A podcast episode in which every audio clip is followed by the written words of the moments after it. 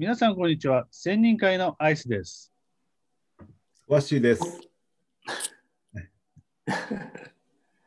大きいです。今日は息が合わないですね。ダブルダブル。誰？誰？いつもの4人です。今日は声入っていきます。あ、そう。です。ナレーターの音谷です。説明しよう。一般社団法人日本オートノミートレーニング協会の4人が主催する自主勉強会、千人会のポッドキャストです。今回は第24回千人会プラクティスコースを終えたばかりの4人がコースを振り返りを語るポッドキャストです。2年目がスタートして12分の1が過ぎましたが、この4人はどう変化していくでしょうね。それではどうぞ。えーっと、今日もまた振り返りをしたいと思うんですが、えーっと、今日は事例を扱ったんですが、事例の中身というよりは、あの、すごいオートミーらしい要素がいっぱいあったんじゃないかなと僕思うんですね。例えば、あの、セッション自体がいつももっとこう愛に溢れてる。でも、ちょっと愛がもしかしたらちょっと足りなかったのかもしれないみたいな、そんな入り口から今日入っていって、最後にはみんな、でもこのセッションのお気に入りポイント、ここですよね、みたいなことを。だから、ね、振り返り自体はすごくこう深く難しく入りながら、最後やっぱりもう気持ちよく終われたみたいな、そんな感じだったと思うんですけど、皆さんそれぞれのお気に入りポイントとか今日のセッションでちょっと気づいたこと、まあ具体的なことではなくて、そんなところを共有できたらっと思うんですが、いかがですかね？はい、今日はね、予定10時が終了10時半でしたからね、みんなこう、せ事例検討になると力入るんじゃないでしょうか。楽し楽しくというか、はい、あの、オートノミーらしさというか、ね、らしさはどこにあるのかなっていうのが、今日、今、ワッシーが言った、あの、愛が溢れてる。まあ、それが、あの、オートノミーらしさにつながっていくんじゃないのかななんてことを思いながら今日はね、参加して聞いてました。なるほど。本当そうですよね。なんかね、あの、やはり、あの、過去の幼少体験の際に、えー前回の奥義じゃないけども、えー残してきた充足感とか、あの、愛に満ちて、満たされたいけど満たされなかったとか、えーその満たされた方向が違ったとか、でそういう、こう、なんか昔のそういう、えーアタッチメントに関するものがすごく重要なんだな、オートノミーっていうのがあって、いうのを、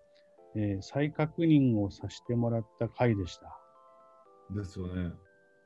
僕自身初めてドイツに行った時にグロッサルス先生のセッション見てああこのオートノミートレーニングって愛のセッションだなっていうのをすっごい強くインパクトを受けたんですね。だからこそ今日のようにちょっと愛が不足してるみたいなセッション自体にもそうだし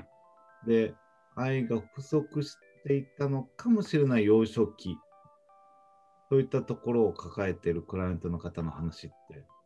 なんかやっぱりぐぐぐっと深まっていくのかなっていうそういう印象を持ってました。うん自分の、えーこれこれまでの人生の中で解決できなかったことがフックになっていろんな、えー不具合が起きている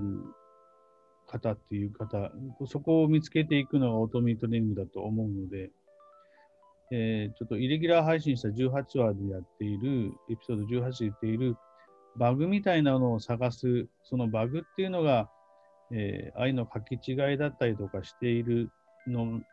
それを探していくのがあのオートノミー。で、それを見つかったときに、こう、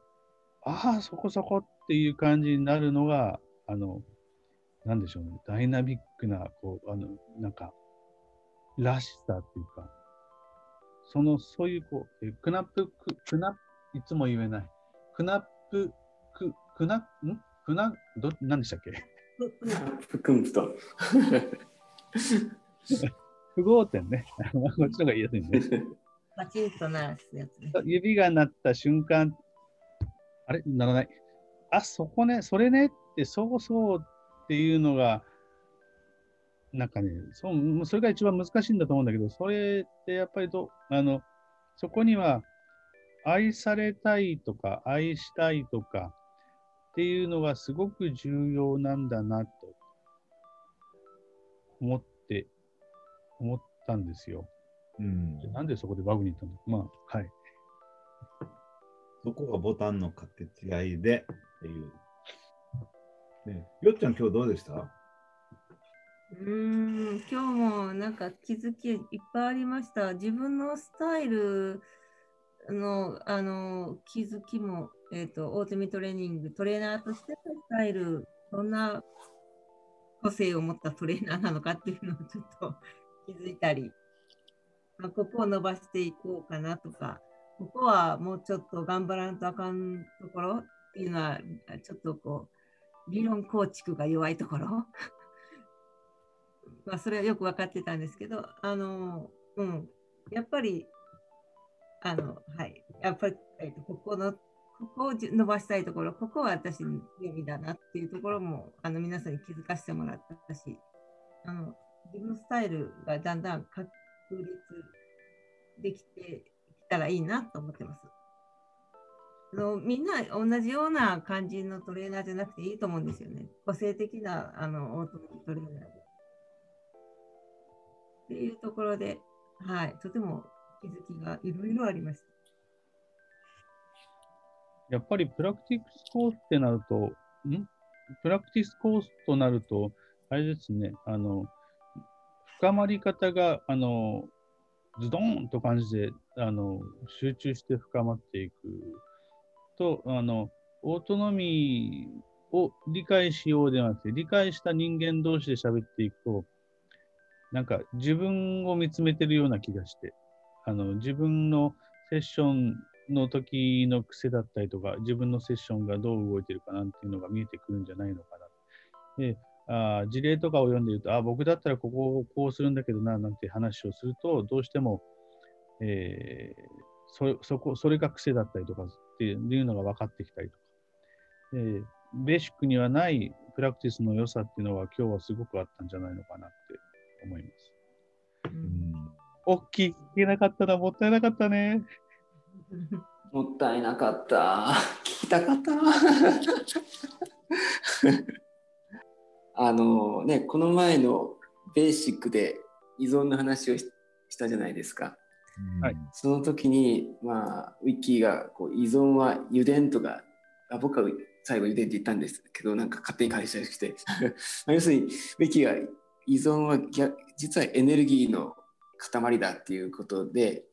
で、わで油田かなと思って聞いてたんですけど、後々考えるとですね、やっぱ依存は油田っていうよりマグマかなとか思ったりして、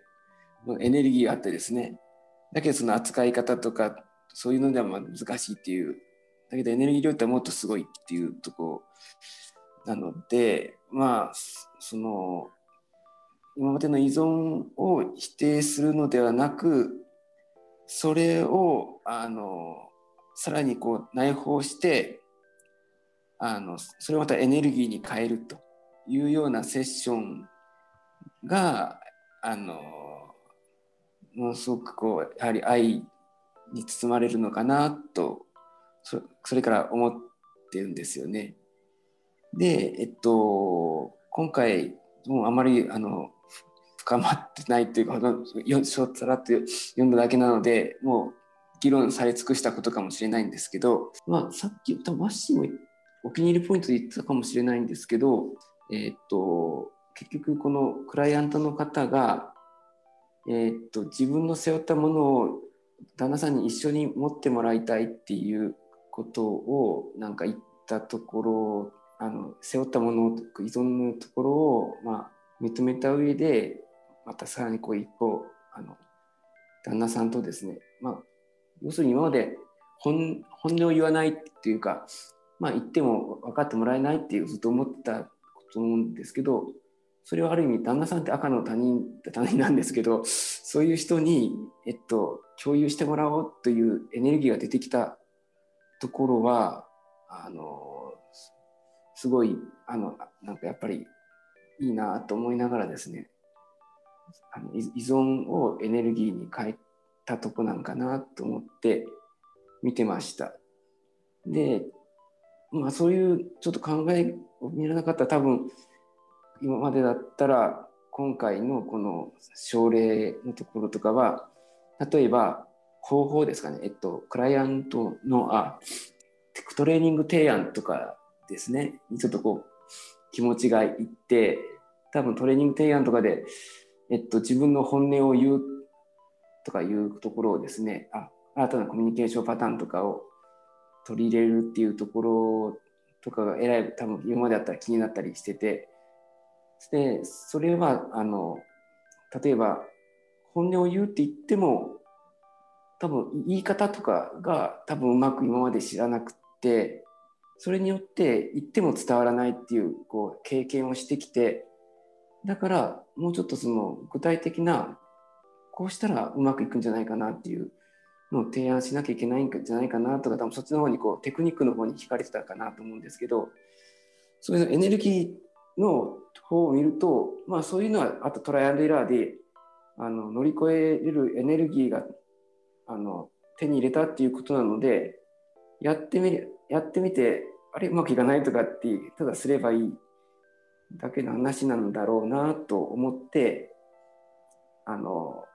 症例の見方がですねこの前から少し変わってあの、まあ、今回この症例を見させてもらいました。ですので、えー、まあ、いい？ができた。ん？大きいがシステムの強化をしたって感じ。ああ、そうね、そうかもしれんけど、まあでもこんな考えでいいんですかね？分かんなかったけど。勝手に解釈を、あの、今日の話を全く聞かずに解釈をしてしまったんですけど、もしひっくり返したりしてました、今日の話を。いや、えっとね、すっごくあのシンプルだけど、奥と、ね、幅が広い話だと思うんですね。オートノミトレーニングってまさにステップも5ステップあってトレーニング提案も何種類かの型があるんだけどそっちばっかり見てるとオートノミトレーニングから外れる？でも逆に言うと心のエネルギーが上がればいいみたいなことだけ見てるとまたちょっとオートノミトレーニングから外れる？うんでもこの両方を頭に置きながら自由にクライアントを信じて、クライアント自身のことを考えながら2人でオートノミー自立の話を念頭に置きながら進めていくっていうところが、なんか幅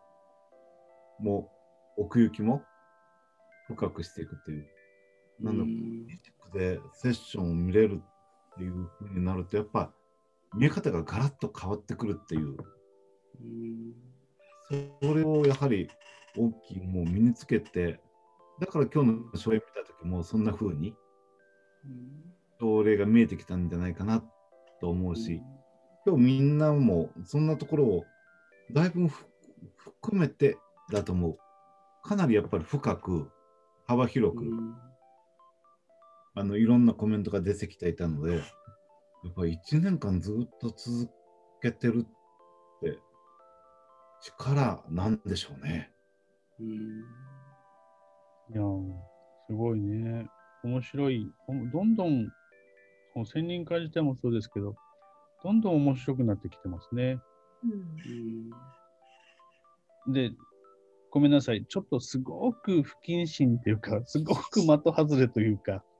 すごくなんか嫌な表現になるかもしれないけど、今、オキがマグマだねって言ったときに、ふっと頭に浮かんだのがニキビで。ニキビ？ニキビ。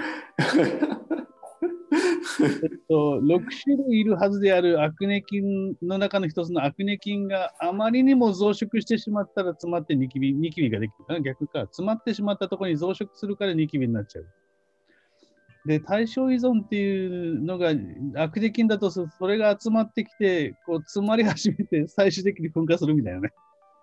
ごめんなさい変な、ことを考え、なんか思いついてしまって。アイスの例え、例え話ですね。あなんかバカだね。後になって考えると分かる例えですね。ああ、10時過ぎなきゃ、10時過ぎはダメってやつですか。ごめんなさい。なんか、ちょっとニキビもそうか、エネルギーがある話だ。そう、そう、ニキビもそうだよ。まあまあ、青春の象徴だし、やっぱりエネルギーなのかなって、なんか無理やりいろんなところひっつけながらイメージしてきた。そうだそれで、いや、まあ僕は、どうしても僕は鍼灸師なので、ニキビの治療とかもするんですよ。で、それ、ニキビのしょ治療するの、治療の仕方とは、ここでは避けますけど、すごいなんかそのエネルギーのややり取りに関してはすごく似てるなと思って今、あの、聞いて、それが思い浮かんだのでニキビになっちゃったんだけどね。あーうんちょっと、ちょっと、ちょっとだけ近づいた理解が。なるほどね。あ了解。はい。うん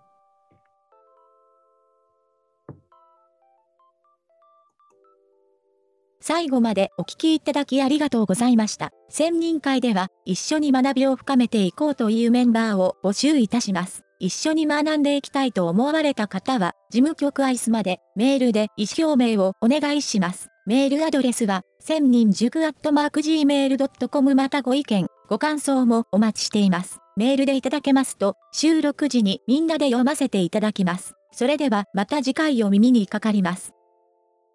Auf Wiedersehen.